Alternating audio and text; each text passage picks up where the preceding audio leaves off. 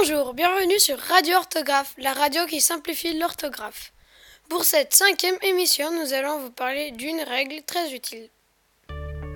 M devant MBP. Pour celle-ci, il suffit de penser au joueur Kylian Mbappé. Un N suivi de lettres M, B ou P se transforme en M. Attention de ne pas confondre le B et le D à l'écrit. Voilà, n'oubliez pas d'appliquer ces règles lorsque vous rédigez un texte. À bientôt!